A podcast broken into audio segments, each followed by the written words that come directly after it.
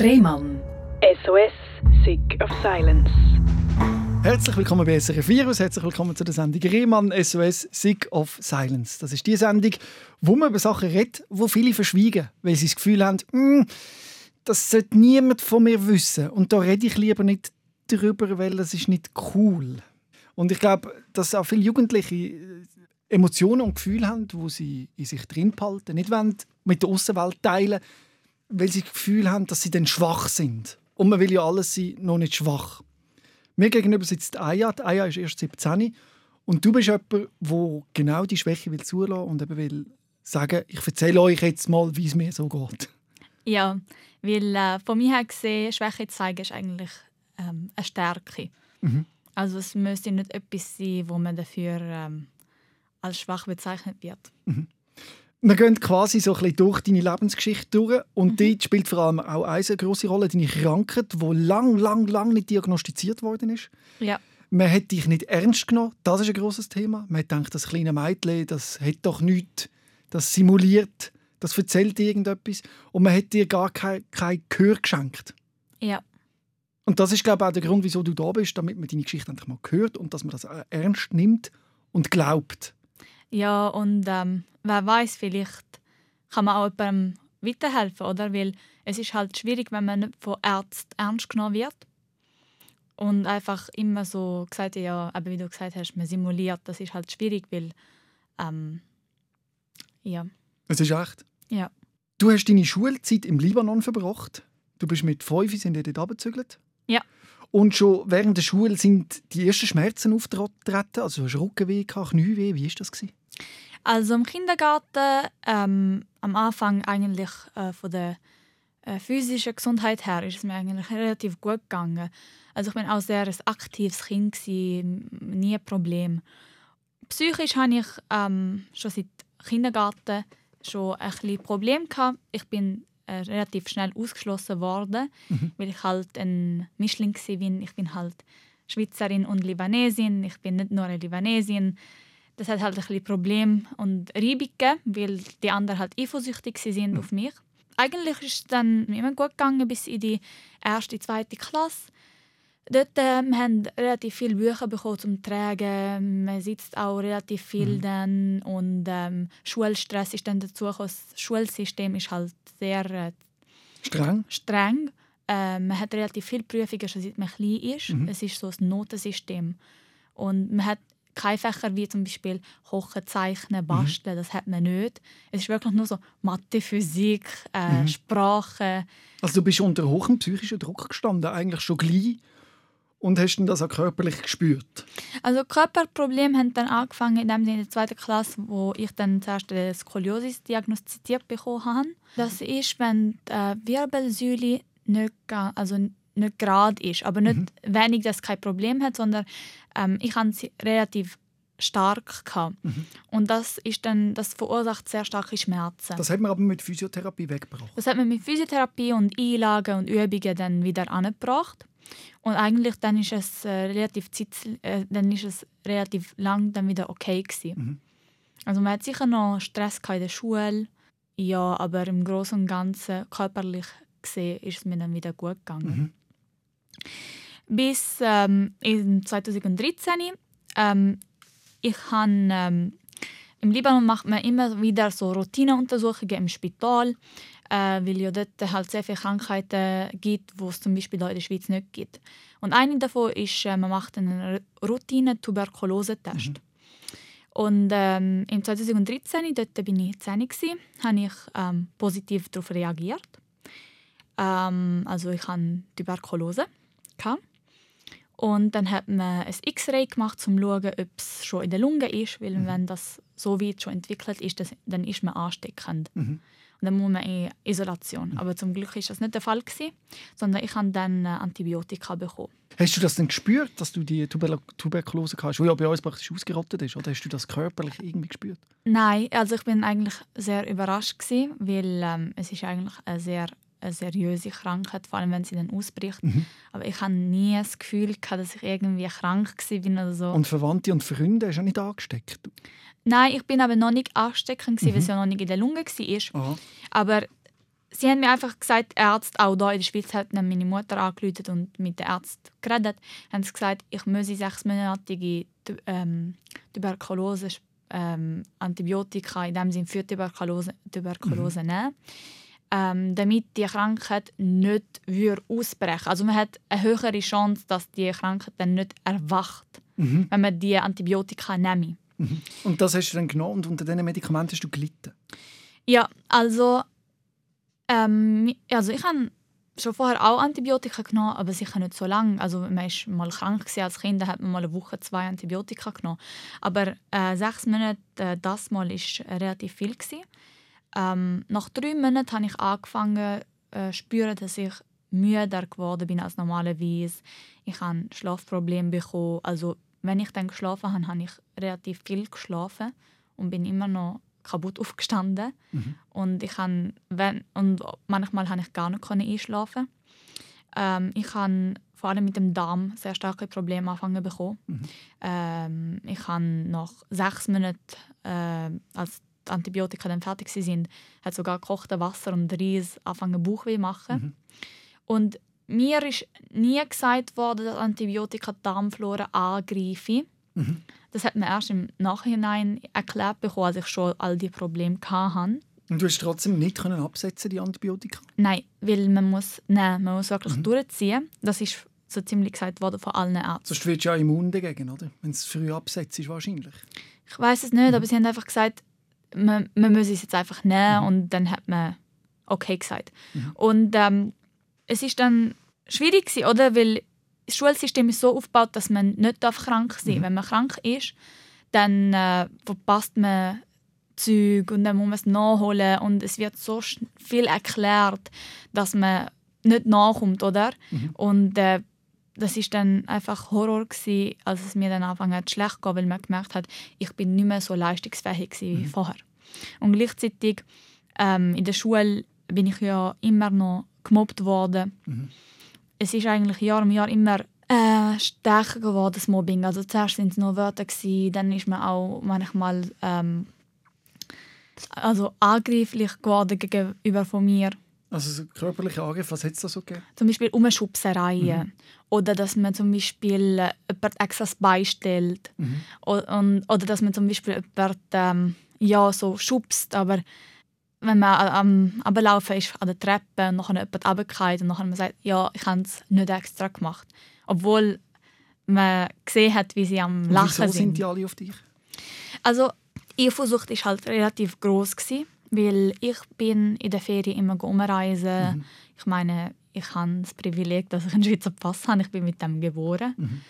Für sie war es halt so gewesen, im Libanon reist man nicht so viel um normalerweise in diesem kleinen Alter, also wenn man jung ist und ich bin halt so irgendwie 14 Länder mhm. und eine halbe Weltreise hinter mir und habe so viel schon gesehen. Aber trotzdem, dass dir eigentlich gut gegangen ist, so eben viele Möglichkeiten, ist dir schlecht gegangen an dieser Schule, dir ist mhm. körperlich mhm. schlecht gegangen und dir ist psychisch schlecht gegangen. Ja, und vor allem, was auch noch war, ist, man hat dann relativ schnell, schon seit dem Kindergarten, als es dann angefangen hat mit diesen äh, Problemen, hat meine Eltern immer wieder geredet mit der Schule, immer wieder mit den Lehrern das Gespräch gesucht, immer wieder gesagt, ähm, meine Tochter wird gemobbt und äh, zum Beispiel das und das und das ist passiert.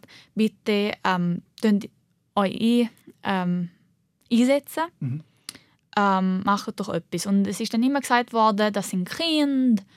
Ähm, so schlimm ist ja das gar nicht. So schlimm ist das gar nicht. Äh, die sind nur am Spielen, die machen doch nur Spaß.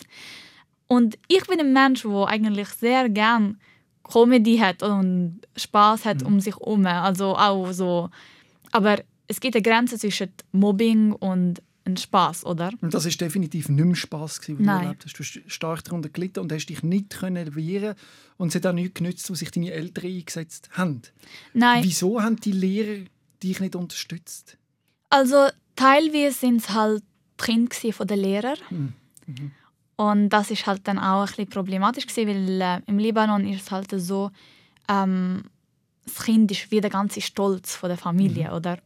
Und wenn man kommt und sagt, das Kind ähm, benimmt sich falsch, dann ist man... Dann immer das als persönlich Angriff. Ja, mhm. dann haben sie das Gefühl, das ist persönlich gegen mich und es wird immer so, nein, mein Kind ist perfekt, oder? Mein Kind kann das gar nicht machen. Sie meint sicher nicht böse. Ähm, du, hast, du bist sensibel. Aber wenn man umgeschubst wird und die ganze Zeit ausgeschlossen wird und ausgelacht wird wegen der kleinsten Sachen, dann ist das einfach, ist einfach da eine klare Linie überschritten worden. Aber man hat einfach alles unter den Teppich geschoben. Aber eben, dir ist nicht nur psychisch, sondern körperlich schlecht gegangen und du hast eine Hilfe gesucht bei einer Naturheilärztin. Ja, also wir haben einfach, äh, wir sind von Arzt zu Arzt gegangen und niemand hat so richtig gewusst, was los ist. Ähm, viele sind davon überzeugt gewesen, ja, du hast die Antibiotika genommen, es hat sicher äh, den Darm sehr stark belastet, aber ähm, was man jetzt kann machen kann, es ist nie so wirklich, sie haben mir nicht wirklich können helfen Und dann sind wir zu einer Natur Naturheilärztin gegangen und äh, sie ist dann eine der ersten Leute, die mir halt wirklich helfen konnte. Sie hat mir dann äh, vorgeschlagen, so eine Darmsanierung zu machen, dass man all die Giftstoffe, die im Körper ist, mal versucht Wie rauszubringen. hat man das gemacht? Also man macht einfach zum Beispiel eine zweiwöchige wöchige Kur, wo man ähm, spezielle ähm, natürliche äh, Shakes muss trinken, also wo mit Pflanzen äh, und so weiter, äh, wo wirklich Giftstoff an sich bindet und rausbringen aus dem Körper. Sie hat mir auch gesagt, ich soll ähm, Weizen weglassen und äh, Milchprodukte reduzieren, weil ich habe einfach nichts mehr vertragen. Also ich habe immer Blähungen bekommen und Bauchweh. Und ich soll doch den Rohzucker doch mal ähm, reduzieren. Und sie hat auch mit Kinesiologie geschafft. Überraschenderweise ist es eigentlich nach zwei Wochen nach der ganzen Ernährungsumstellung und der Darmsanierung mir dann viel, viel besser gegangen. Also ich habe dann auch äh, mehr Energie gehabt, ich bin dann wieder äh, leistungsfähiger gewesen. Eigentlich habe ich das Gefühl gehabt, dort ist mir wirklich dann wieder besser gegangen. Körperlich. Oder man hat dann wieder das Gefühl gehabt, es geht wieder in die richtige Richtung. Äh, in der Schule hat es dann mehrere Gruppen gegeben. Also Gruppen, so wie Gangs. Ja, So. genau. Äh, so kann, so kann man es sich am besten vorstellen, glaube ich. Ja. Ja. Und äh, all, jede Gruppe hat einen Anführer gehabt. Der Anführer hat dann in dem Sinne allen gesagt, wie es durchgeht, mit wem sie sich dürfen befreunden, mit wem nicht. Und ich habe mich keiner Gruppe anschliessen, weil ich einfach gefunden habe, ich bin meine eigene Person. Geht es noch, dass mir jemand sagt, was ich machen muss die ganze Zeit? Das ist nicht meins. Und deswegen bin ich halt von allen Gruppen dann angegriffen worden, weil ich dann Einzelgänger war und einfach nicht haben wollen, Dazugehören. Ja, das, ich kann nicht, ich kann schon wollen dazugehören, aber ich kann nicht wollen dazugehören bei so etwas. Bei jemandem, wo, wo für, ah, hast keinen Anführer wollen, oder? Nein, ich will keinen Anführer. Ja. Ich kann, äh, kann Freunde wollen, oder? Wo Ja. man sich selber kann sein, wo man miteinander etwas unternimmt. Aber dann ist das Gegenteil passiert. Ja. Die sind dann auf dich los. Ja. Immer. Also wenn ich zum Beispiel Ess- Essen mitgenommen habe von daheim, hat es immer geheißen, grusig, pfui, was essst du da? Ähm, ja, es, egal was man gemacht hat, man ist immer, man, sie haben immer etwas gefunden. Mhm. Also egal was. Es ist wirklich, wenn man zum Beispiel äh, etwas, wenn ein Ausflugtag war und man hat dürfen selber aussuchen, was man in die Schule anlegen kann und ich mit etwas gekommen bin, wo eigentlich völlig normal ausgesehen hat, dann geheißen, was hast du denn an? Oder es ist, ich kann eigentlich nichts können, also egal was ich gemacht habe, Das ist falsch. Gewesen. es ist falsch gewesen, immer. Und dann hast du gelitten auch wieder unter dieser Situation. Ja, also ich, han, ich bin im Heim und habe zuerst mal Stunde zwei gekühlt und dann habe ich meine Aufgaben gemacht, weil es ist einfach so schwierig gewesen, vor allem, dass man nicht das Problem hat, kann man bei den Wurzeln packen oder? Man hat so viel geredet mit den Lehrern und irgendwann man hat einfach gemerkt, die wollen einfach nichts machen. Es ist eigentlich ja und dann hat man gesagt, du bist sensibel, du empfindest es als äh, extrem, das ist doch nur Spaß und eben da will ich einfach sagen, es gibt eine klare Linie. Und wenn jemand so darunter leidet, dann kann man nicht einfach immer sagen, ja, ja, macht nichts, ja, ja, das sind Kinder, ja, ja, ähm, wir schauen. Was Weil- hätte müssen passieren in deinen Augen, dass dort sich etwas geändert hätte? Also von mir her gesehen hätte man einfach mal müssen sagen, äh, dass ich mal in einer Klasse wäre. Also ich bin immer mit den gleichen Gangs in der Klasse gelandet, leider. Also mit den gleichen Leute. Leuten.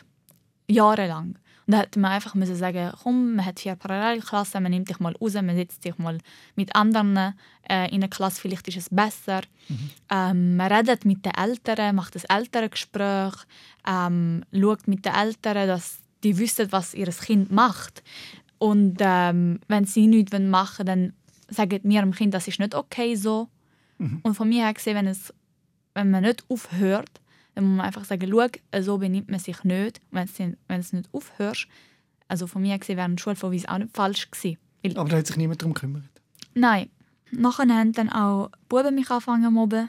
Vorher waren wirklich nur die Mädchen und mit der mhm. Zeit ist es schlimmer und schlimmer geworden und die Buben haben mich angefangen zu mobben. Und äh, es ist immer schlimmer geworden, bis ich äh, auch belästigt worden bin mhm. von ein paar Buben. Und ähm, ich habe es dann einfach völlig verdrängt.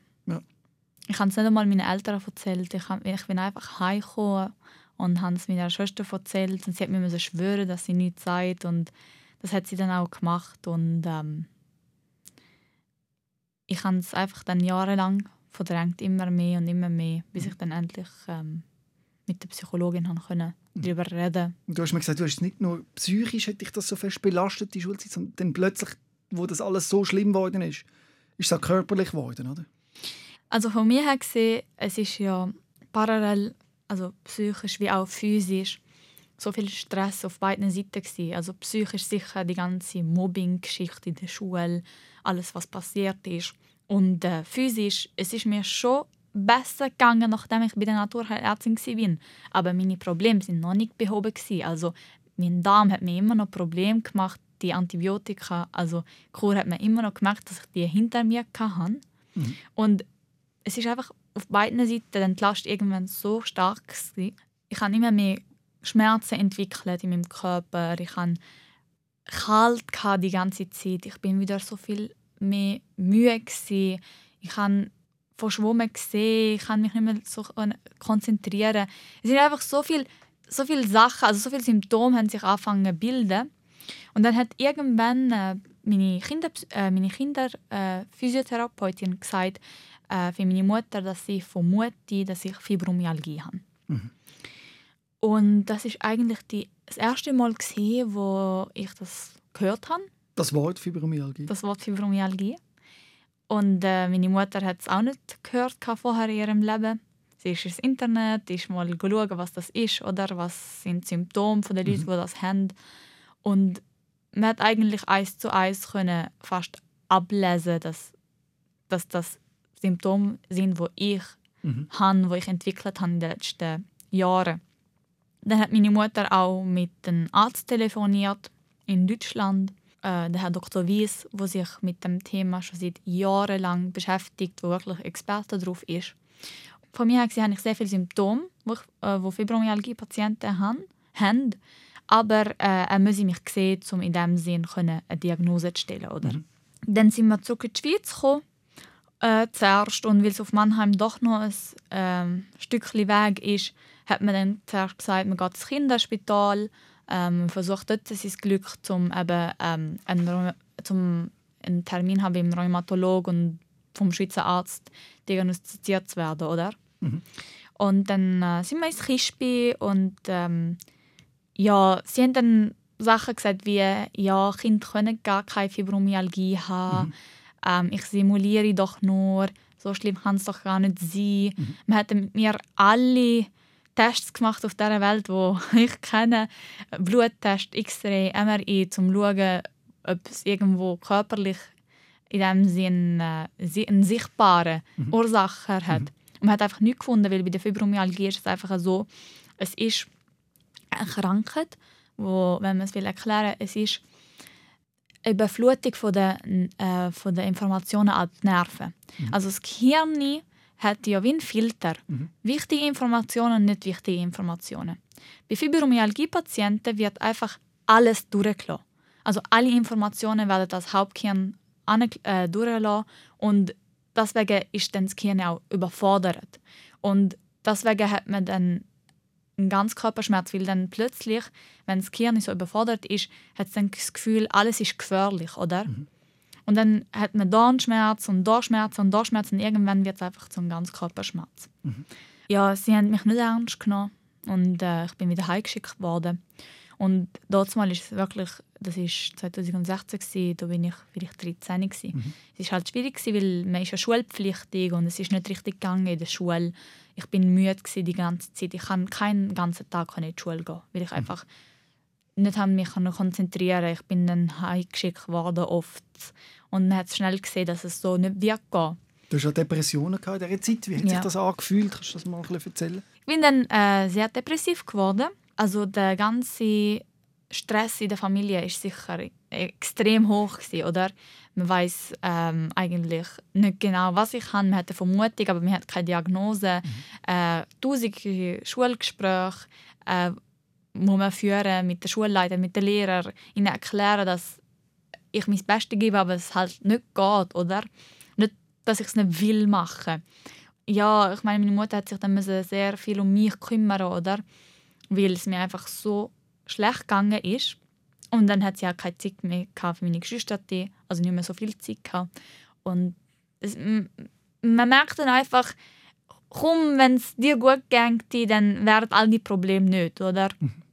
Und dann merkt man auch, also ich bin dann einfach, ich habe immer das Gefühl gehabt, ich bin so wertlos und all die Probleme sind wegen mir und wäre ich doch nicht, wäre wär das alles nicht, oder? Mhm. Man hat dann solche Gedanken bekommen und es hat wirklich zeitlich auch so das Gefühl gehabt, ich bin wirklich nur Problem für alle. Du bist eine Last. Auf meine Last. Du hast also wie Zeitgedanken gehabt zu dem Punkt? Ja. Also ich habe wirklich gedacht, wenn ich jetzt für mein Leben ähm, würde es allen besser gehen. Einfach, mhm. ich wäre einfach, ja, dann könnte ich wieder Sachen machen, wo wegen mir nicht funktioniert. Oder dann wäre einfach wieder der ganze Alltag normal. Dann wäre ich einfach nicht mehr eine Belastung. Und ja, man hat einfach das Gefühl gehabt, man ist einfach, ja, ich meine, ich bin die Älteste, ich kann immer wollen eine Hilfe sein für meine Eltern, ja nicht eine Belastung. Und wenn dann plötzlich so man krank wird, wenn man normal gesund ist, alles und einfach alles so viel, also das Ganze plötzlich dann von leistungsfähig auf nicht leistungsfähig alles sich um, also wenn einfach die Situation sich so extrem verändert von jemandem, dann denkt er sich so, wieso oder passiert das alles? Ich, man zweifelt an sich, gebe ich wirklich mein Bestes kann ich noch mehr auf mich drücken? Wieso funktioniert nicht, oder? Hast du mit jemandem darüber reden in dieser Zeit? Also zu dieser Zeit äh, nicht, ähm, weil äh, ich eine Psychologin besucht hatte, aber ich bin nicht klar mit ihr gekommen. Mhm. Also sie hat mich nicht verstanden. Wir haben einfach so keinen Boden gefunden miteinander. Und das ist halt schwierig, wenn man sich nicht wohl fühlt, dann kann man auch nicht über Problem wirklich reden. Mhm. Dann hat meine Mutter gesagt, okay, wir kommen in der Schweiz, in dem Sinne hier in, im Kispi nicht weiter, dann gehen wir mal zum Dr. Weiss, wo sie mit ihm ja telefoniert hat. Mhm. Und am 8.12.2016 habe ich dann meine Diagnose bekommen, Fibromyalgie. Er hat mich dann äh, angeschaut, mit mir äh, relativ... Du sagst das Datum so, als wäre es ganz speziell 8.12.2016. ist das wirklich ein Moment, wo dir bleibt, der Tag? Ja. Wieso hebst du den Tag raus? Weil bis zu dieser Zeit bin ich immer ausgelacht worden von den Ärzten. Und mhm. das ist erste Mal, wo mich ein Arzt wirklich ernst genommen hat. Er hat auch mit mir einmal geredet, nicht nur mit meiner, mit meiner Mutter, sondern mich gefragt, wie ich es empfinde und genau und hat wissen und hat Fragen gestellt und äh, man hat das Gefühl gehabt, er will wirklich helfen nicht nur so äh, ein anderer Patient, ich, ähm, ja, ich, mhm. ich will Feierabend machen. Oder, er hat wirklich das Gefühl gehabt, er versteht mich auch. Ich habe dann meine Symptome angefangen aufzulisten und dann hat er mich gebeten, um für einen Moment äh, aufhören, dass er kann die weiteren Symptome weiter aufzählen. Also mhm. er hat dann gesagt, ja und du bist, du hast noch das und das und das Problem mhm. und äh, du bist sehr sehr eine sensible Person, du bist sehr zielstrebig und du bist ein Perfektionist, weil Fibromyalgie-Patienten, wenn sie diese Eigenschaften nicht hätten, die würden niemals in diese Situation kommen, weil all diese Persönlichkeitsfaktoren haben einen großen Einfluss mhm. auf äh, das überhaupt die Krankheit kann ausbrechen, weil wenn jemand ihm alles egal ist, ist er schon mal auf der psychischen Seite. Also du hast zu wenig Gelassenheit gehabt, um es so zu sagen. Ja, also ich kann ja, ich habe immer alles sehr persönlich Mhm. genommen. Und ich, Aber das kann man ja nicht einfach abstellen, oder? Das hat man Nein. oder nicht, oder? ja, das hat man. Ich meine, andere haben es vielleicht ein bisschen weniger, andere ein bisschen mehr, aber bei mir war es sicher auf der Mehr-Seite. gewesen, Aber er hat dann mir Diagnose gestellt und ich habe gestrahlt an dem Tag. Ich bin so glücklich gewesen. Ich bin mit dieser Diagnose rausgelaufen, als ob sie Gold wäre oder so gehabt und so. Jetzt weiß ich, was los ist. Und eigentlich ab dann ist es mir auch besser anfangen gegangen, weil er hat dann ähm, mir endlich können sagen, was für Therapien könnte ich machen, dass es mir besser geht. Also zum Beispiel, ich habe ja noch andere äh, Diagnosen bekommen, zum Beispiel phobischer Schwankschwindel. Habe ich auch noch bekommen. Und Was dann, ist das? das ist, wenn jemandem immer so schwindelig ist, Mhm. aber nicht weil irgendetwas, Sinne nicht weil man zu wenig Eisen hat zum Beispiel, sondern eigentlich Blutwert stimmt alles, aber man hat immer Mhm. den Schwindel und man hat auch so eine verschwommene Sicht, also Mhm. man sieht nicht 3D, man hat so immer das Gefühl, es ist so wie ein Ne- Nebel. Mhm. Und dann hat er mir erklärt, dass ähm, ich falsch atme, also besser gesagt sehr oberflächlich atme. Dass das mit der Zeit, wenn man immer unter Stress steht, das halt unbewusst passiert oder dass man immer kürzer atmet, immer oberflächlicher, oberflächlicher. Und dann hat er mir gesagt, ich soll, äh, dann hat er mir Atemtherapie äh, gesagt, soll ich machen, wo man lernt wieder lang zu atmen, so wirklich tief bis im Bauch, aber so langsam auch zum Beispiel, wenn, die Schwindel, wenn der Schwindelanfall kommt, was man kann machen zum Beispiel. Zum Beispiel, wenn der Schwindelanfall kommt, zum Beispiel, wenn man auf der Straße ist, dass man sich einen Punkt sucht und äh, dann anschaut, zum Beispiel eine Ampel, und dann ein paar Atemzüge, tiefe Atemzüge macht.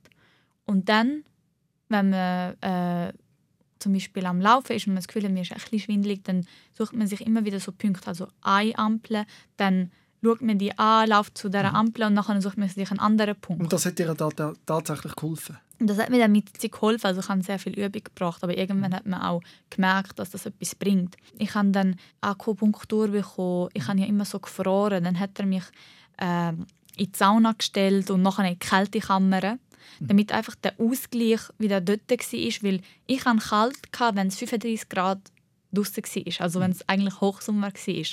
Und er hat einfach gesagt, man muss wieder den Körper in beide Extreme setzen, damit er wieder kann unterscheiden kann, das ist kalt und das ist warm. Weil mit der Zeit, wenn die Nerven, eben, wenn das Gehirn so überflutet, überflutet wird von Informationen, dann ist es wie, äh, weiß es gar nicht mehr richtig, so, äh, was jetzt ist, oder? Und das hat dann geholfen, auch. Und ähm, ich habe Stützstrümpfe bekommen, weil ich sehr starke Wassereinlagerungen hatte dabei. Er hat mir auch gesagt, ich müsse wieder anfangen Sport machen. Vorher hatte ich immer das Gefühl, gehabt, man muss sich ja schonen, weil man Schmerzen hat, oder? Und er hat gesagt, man muss sich schonen, ja, aber man muss sich bewegen. Und es ist nicht wichtig, dass man jetzt ein Spitzensportler Sportler wird, sondern wirklich, dass man wieder in die feinen Bewegungen kommt, dass man zum Beispiel eine halbe Stunde spazieren, dass man einfach das macht, was man mag machen, aber nicht nichts machen, weil das ist das Schlimmste. Wenn sich immer schonen, immer schonen, immer schonen, dann wird es eigentlich nur noch schlimmer. Und nachdem ich die Diagnose bekommen habe, ist es ja auch noch wichtig, dass es ein Schweizer Arzt diagnostiziert hat, weil sonst kommt man ja kein... Die Äh, Krankenkasse zahlt es nicht, wenn du bei einem deutschen Arzt bist. Genau. Mit der Diagnose, die ich dann bekommen habe, in Deutschland vom Dr. Wies, hat dann das Kispi gesagt, ja, nachdem sie sich zuerst geweigert haben, wir können jetzt einen Termin beim Rheumatologen vereinbaren. Und das war eine Rheumatologin gewesen, und wo ich dann zu ihr konnte gehen und sie hat dann mich zehn Minuten angeschaut und gesagt, ja, das ist ganz klar eigentlich. Also sie weiß nicht, wieso das nicht, wieso das so ein grosses Theater war. Sie haben dann mich nicht mit Fibromyal Fibromyalgie diagnostiziert, sondern mit einer ch- chronischen Ganzkörperstörung, äh, chro- also mit chronischen Schmerzen. Also es ist ja schwierig, weil Fibromyalgie ist gar nicht überall richtig anerkannt. Oder? Das ist ja oft die Diagnose, die es gibt, wenn man nicht- nichts zuweisen kann. Ja, aber eigentlich chronische Schmerzen, Ganzkörperschmerzen, chronische Ganzkörperschmerzen und Fibromyalgie, ist, es ist eigentlich Das Gleiche. das Gleiche. Aber äh, zum Beispiel bei den Jugendlichen, bei den Kindern, das die Fibromyalgie, das geben sie ihnen auch nicht gern, weil man hat immer so den Eindruck, wenn man Fibromyalgie hat, ah, man kann nichts machen, das, ist jetzt, das bleibt so. Weil das ja eine Krankheit ist, die normalerweise eher die älteren Leute bekommen oder im Alter.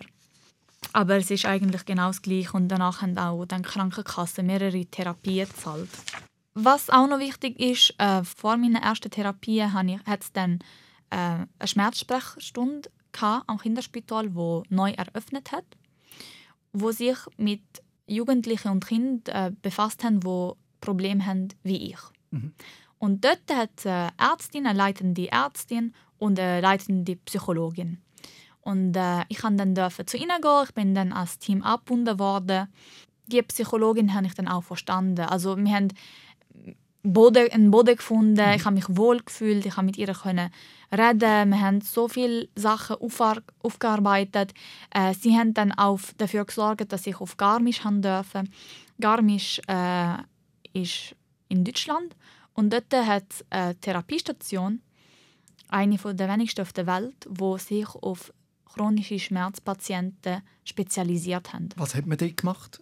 Erstens, was sehr wichtig ist, Therapeuten und Ärzte haben ein völliges Verständnis für die Krankheit. Mhm. Man wird nicht auf «du simulierst» gestellt, mhm. sondern man nimmt uns ernst.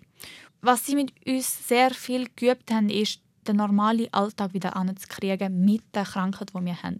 Also, dass man bei Zeiten aufsteht, bei Zeiten schläft, wieder einen regelmäßigen Ablauf hat, dass man ähm, trotz Schmerzen, wenn man, äh, äh dort hat eine interne Schule, wo sie dann mit uns üben, in dem Sinn, wie man einen Alltag wieder in der Schule führen kann. Ich habe ja vor allem so starke chronische Rückenschmerzen. Also ich habe ja einen ganzen Körperschmerz, aber das ist nicht überall gleich. Rücken und Schultern bei mir sind mehr betroffen als jetzt zum Beispiel ähm, mein Gesicht. Und äh, dort haben dann Therapeuten mit uns geübt, dass wenn man zum Beispiel das Gefühl hat, man kann nicht mehr sitzen, dass man zum Beispiel dann ein bisschen aufsteht. Mhm. Oder zum Beispiel im Gang zwei, drei Minuten äh, eine Runde trüllt. Oder zum Beispiel, dass man einen Sitzball soll, äh, nehmen zum Ansitzen oder Sitzküsse. Was man alles kann machen kann. Das ist eigentlich eine relativ konservative Behandlung, aber das hat mhm. geholfen. Das hat geholfen. Und vor allem, was, was schön war und was wichtig war zum Lernen, war, es ist okay, wenn man das Gefühl hat, man mag nicht mehr. Es ist okay, wenn man Schmerzen hat. Es ist einfach, das, das ist da. Mhm. Aber man muss trotzdem lernen, trotz allem, wieder in den Alltag zu kommen. Wenn man das Gefühl hat, man kann nicht mehr, dann soll man eine kleine Pause machen und nochmal probieren. Und wenn es dann noch nicht geht, dann sagt man, okay, für heute ist Schluss, ich probiere es morgen wieder. Aber man soll es immer probieren.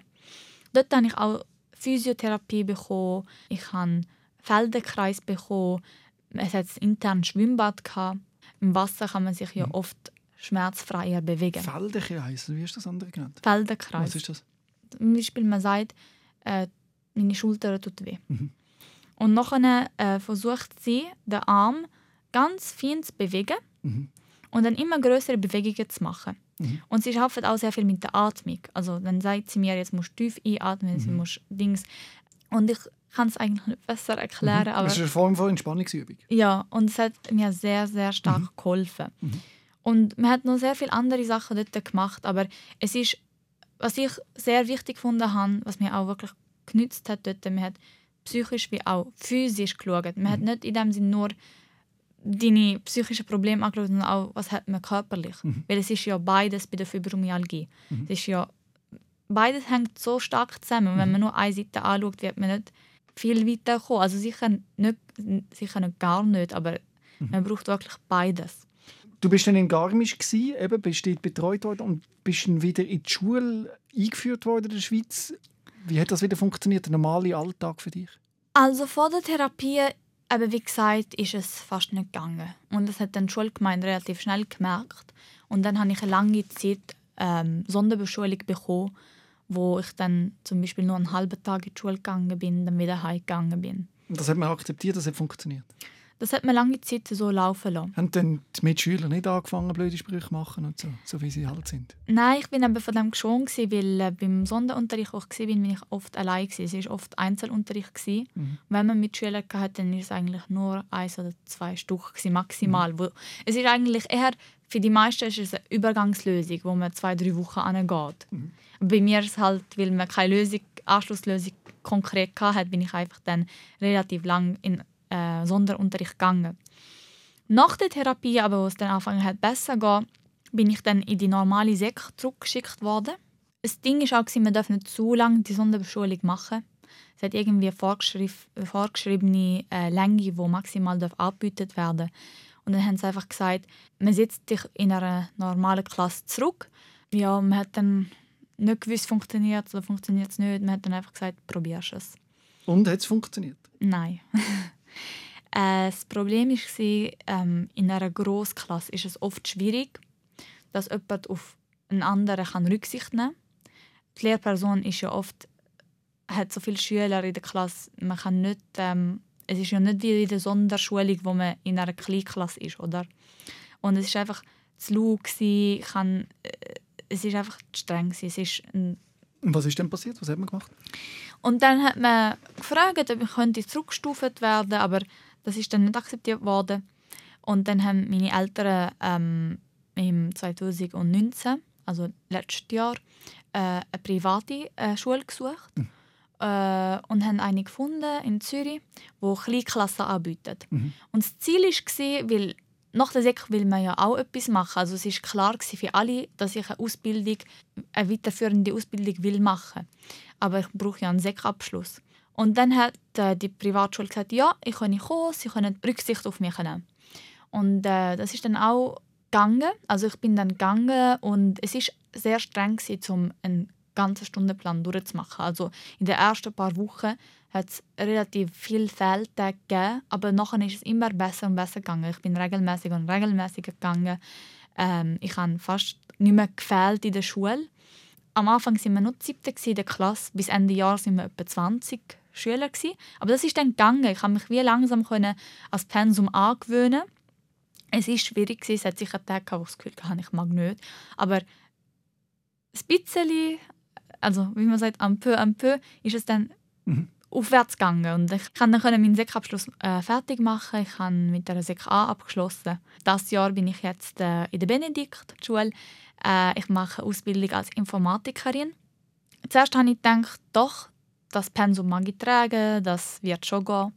Und man hat dann einfach gemerkt, trotz allem, trotz der ganzen letzten Jahre, wo ich ja so viel Therapie gemacht habe, trotz das Ganze, wo, also trotz, dass es mir körperlich so viel besser geht eigentlich, ist es trotzdem ein bisschen streng. Also es ist momentan wirklich so, dass man fast wirklich also im Limit die ganze Zeit ist. Mhm. Und deswegen äh, sind wir jetzt auch mit der IV in der Verbindung. Ich weiß nicht, was man kann machen kann. Zum Beispiel, äh, wenn man könnte sagen, man könnte die Ausbildung zum Beispiel anstatt auf vier Jahre auf fünf Jahre machen, damit ich einfach weniger Druck mhm. hätte, mhm. dass es auch, dass ich nicht die ganze Zeit das Gefühl hätte körperlich, dass ich am Limit bin. Das wäre schon super, aber mal schauen, was passiert und egal was rauskommt, ich meine, es wird immer einen Weg geben. Mhm. Ich glaube, du kannst schon ein Jahr mehr Zeit nehmen. Das wird ja. doch so wieder funktionieren, oder? Ja, und ich meine, so es, ist, es ist sicher, ich, ich, will, ich will unbedingt die Informatikausbildung mhm. machen. Es macht mir so, so Freude und alles. Und irgendwie wird es schon eine Lösung geben. Ich meine, sonst fehlt mir ja eigentlich auch nichts. Mhm. Jetzt müssen wir einfach schauen, wie das genau rauskommt, aber immer positiv bleiben. Ja. Zum Schluss, ich darf wirklich stolz auf mich sein. Mhm. Ich habe sehr, sehr, sehr, sehr viel durchgemacht die letzten Jahre, aber ich habe mich auch extrem weiterentwickelt. Also ich hätte mir das nie gedacht, dass ich mal da würde stehen eines Tages. Das ist wirklich Wahnsinn. Gratuliere. Danke. Und mir ist einfach wichtig, dass chronische Schmerzen, egal in welcher Form, ernst genommen werden. Weil, stellt euch mal vor, meine Schwester hat auch chronische Schmerzen ähm, und zwar hat sie die entwickelt nach einer Gehirnerschütterung. Man hat dann ein MRI gemacht, um zu schauen, dass alles okay ist. Also, aber die Schmerzen sind einfach nicht mehr weggegangen. Und äh, das hat ein Problem auch mit der CASP, weil sie dann auch nicht mehr so regelmäßig in die Schule gegangen ist. Und, ähm, Wieso hat das Problem mit der CASP? Hat man gemeint, deine Mutter ja, sei nicht fürsorglich, weil ihr chronische Schmerzen entwickelt? Oder was war da die Idee? Gewesen? Nein, die Idee war so, gewesen, ja, unsere Eltern sind Schulverweigerer und wollen nicht, dass wir die Schule gehen. Das war so ihre Idee, gewesen, dass es so wie von innen her gesehen wie ein Muster drin. Das, mm, mhm. Ja, das. Und dann haben sie halt den Kesp eingeschaltet. Die Kesp ist dann schauen und ähm, haben uns die besucht, haben mit uns jeden Einzelgespräch geführt ich meine, meine Eltern sind eigentlich im Großen und Ganzen ja extrem fürsorglich und das sieht man ja auch. Und das haben sie auch gerade gemerkt, mhm. haben einen Brief geschickt an die Schulgemeinde und gesagt, bei denen die ist alles okay, mhm. müsst euch keine Sorgen machen. Für uns ist der Fall abgeschlossen. Zum Glück gibt es aber auch Organisationen wie CASP, die mhm. nachschaut. Weil ja. Stell dir mal vor, all die Kinder, die darunter leiden, weil sie vielleicht Eltern haben. Nein, ich meine, es ist extrem wichtig. Und äh, zum Beispiel in unserem Fall wäre es jetzt wirklich nicht nötig gewesen. Aber ich, ich meine, sie haben auch als außerstehende Person, die das nicht weiß, ist es ja auch einfach mhm. schwierig zu nachvollziehen. nachvollziehen oder? Und dann gibt es halt äh, solche Situationen, aber Darum ist es also ja. wichtig, dass du deine Geschichte heute erzählt hast, um das eben nachvollziehen für Leute, die denken, was hat denn die, wieso jammern die immer, das ist doch nichts, man sieht ja nichts, soll ja. doch nicht so tun. Das ist wichtig, dass du jetzt mal da angeguckt bist und genau die, deine Geschichte, wie du sie erlebt hast, erzählt hast, dass man kann nachvollziehen was ja. das eben bedeutet. Und Fibromyalgie ist nicht einfach ein bisschen, ja, irgendetwas, sondern es ist tatsächlich ein Schmerz, ein körperlicher und ein psychischer. Mhm. Und das Gute ist, du sagst jetzt im Nachhinein, du kommst damit klar, ja. du findest einen Weg, dank der Hilfe, die dir angeboten ist, aber es war mühsam, gewesen, bis man dir endlich geglaubt hat. Ja. Und das sollte man verkürzen. Und ähm, ich will mich auch bei meinen Eltern bedanken, bei all den Leuten, die mir in dem Sinne so viel geholfen haben in den letzten Jahren. Ich habe sehr, sehr hilfsbereite Leute kennengelernt, mhm. die, die nicht an dir gezweifelt haben. Die nicht an mir gezweifelt haben, die sich für mich eingesetzt haben. Chronische Schmerzen sieht man nicht. Man sieht eigentlich völlig normal aus, oder? Aber man sieht nicht jedem alles an. Das ist wichtig vielleicht für uns auch. Man ist so gewohnt, dass wenn jemand normal aussieht, dass es ihm gut geht. Und es ist nicht, leider nicht immer so. Man hat nicht immer einen Gips an, mhm. sondern manchmal ist es intern. Mhm. Ah ja, herzlichen Dank, dass du deine Geschichte so offen erzählt hast. Wenn du jetzt das Gefühl hast, du willst auch deine Geschichte erzählen, du, der gerade dazu lässt, dann schreib mir doch eine E-Mail an sos.srfvirus.ch und vielleicht sitzen wir uns ja schon gegenüber. Ich danke dir recht herzlich, Aya, für das schöne Gespräch. Bitte schön, immer gerne. Rehmann. SOS Sick of Silence.